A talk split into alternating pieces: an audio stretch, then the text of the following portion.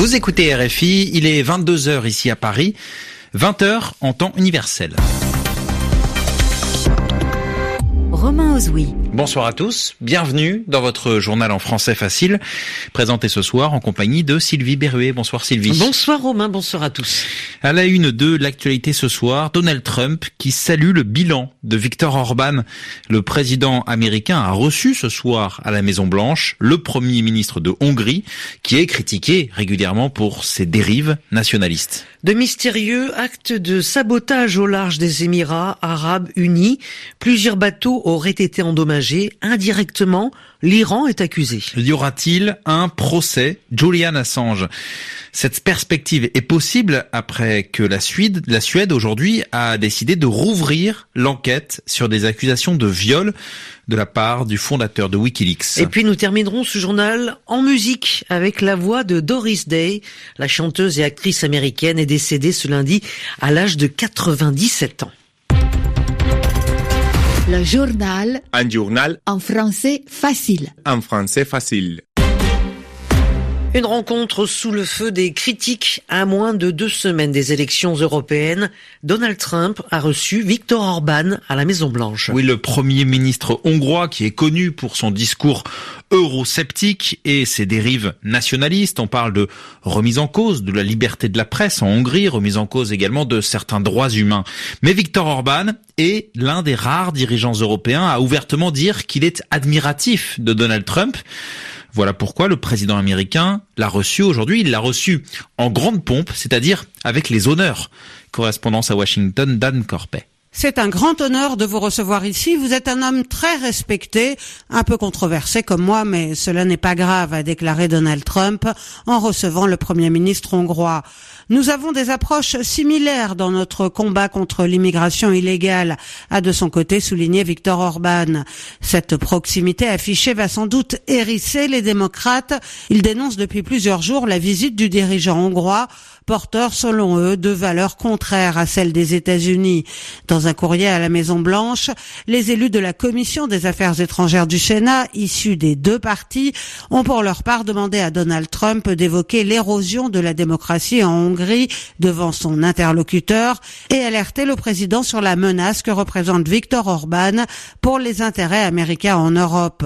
Du côté de la Maison Blanche, on fait savoir qu'il s'agit de contrer l'influence russe et chinoise en Europe de l'Est. Ils entendent notamment manifester leur inquiétude au sujet du développement de la 5G chinoise en Hongrie. Les Américains espèrent aussi et surtout vendre des armes et du gaz naturel. Pour Donald Trump, l'essentiel est toujours de conclure des affaires et de ravir des parts de marché. Anne Corpet, Washington, RFI. Donald Trump qui met en garde l'Iran. S'ils font quelque chose, ils vont souffrir énormément, affirme-t-il ce soir. Oui, et cette déclaration, Sylvie, intervient à un moment particulier. Euh, Déjà, il y a le regain de tension avec l'Iran autour de l'accord sur le nucléaire. Et puis, depuis hier, Téhéran est accusé indirectement après de mystérieux actes de sabotage en mer.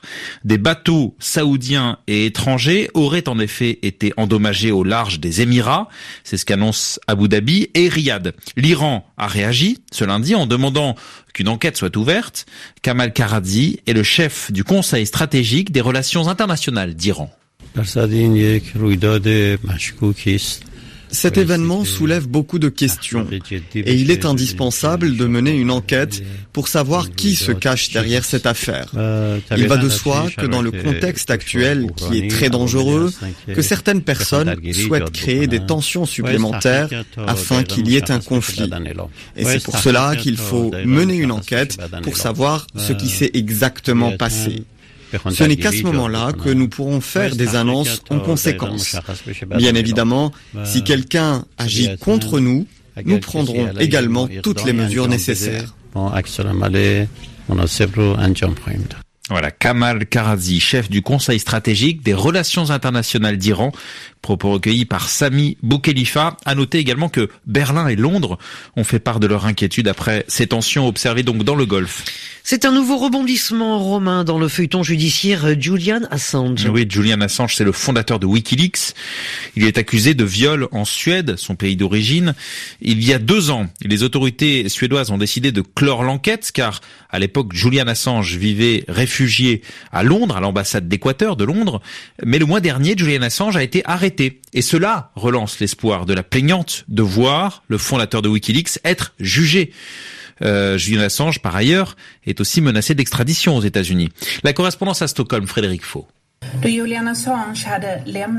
La décision a été annoncée en fin de matinée à Stockholm. La procédure pour viol ouverte contre Julian Assange en 2010, puis classée en 2017, faute de pouvoir interroger le principal suspect, a été rouverte à la demande d'une des deux victimes.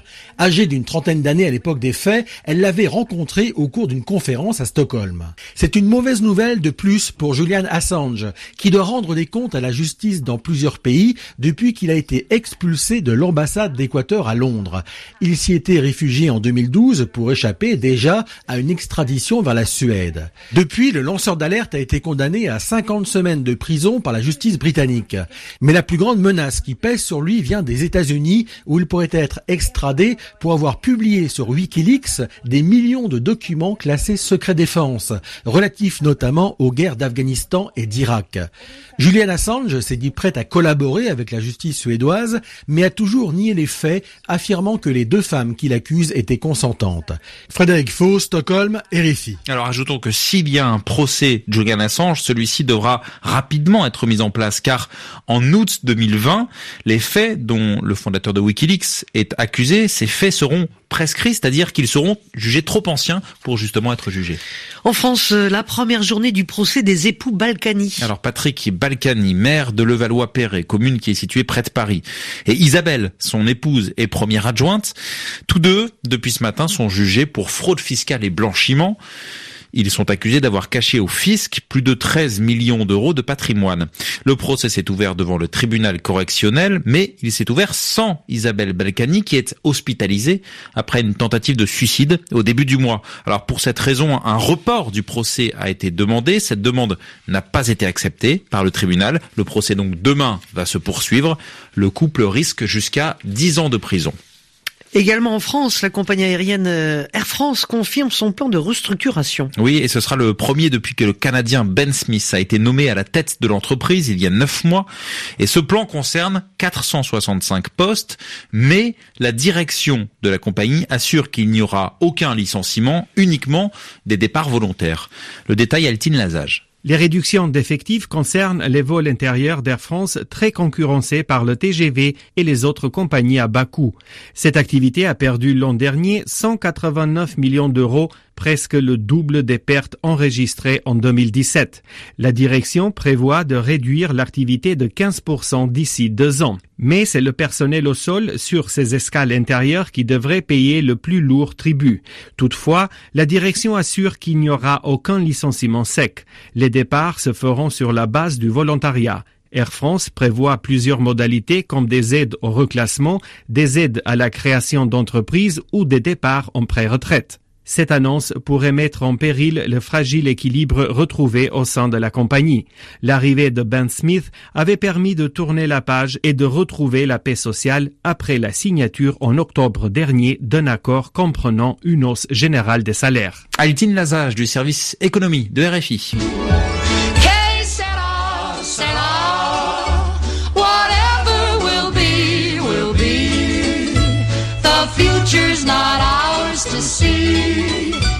será, será.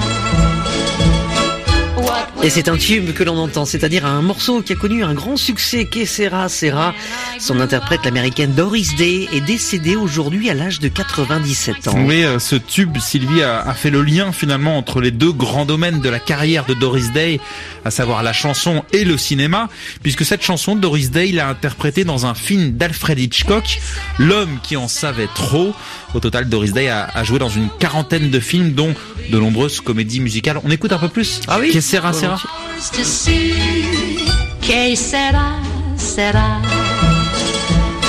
What will be, will be. Voilà, que sera sera signé Doris Day, donc qui s'est éteinte ce lundi à l'âge de 97 ans. C'est la fin de ce journal en, français facile. Merci Sylvie. Merci à vous Romain. On se retrouve demain. Merci à Claude Battista à la réalisation de ce journal en français facile. Il est maintenant 22h10 ici à Paris.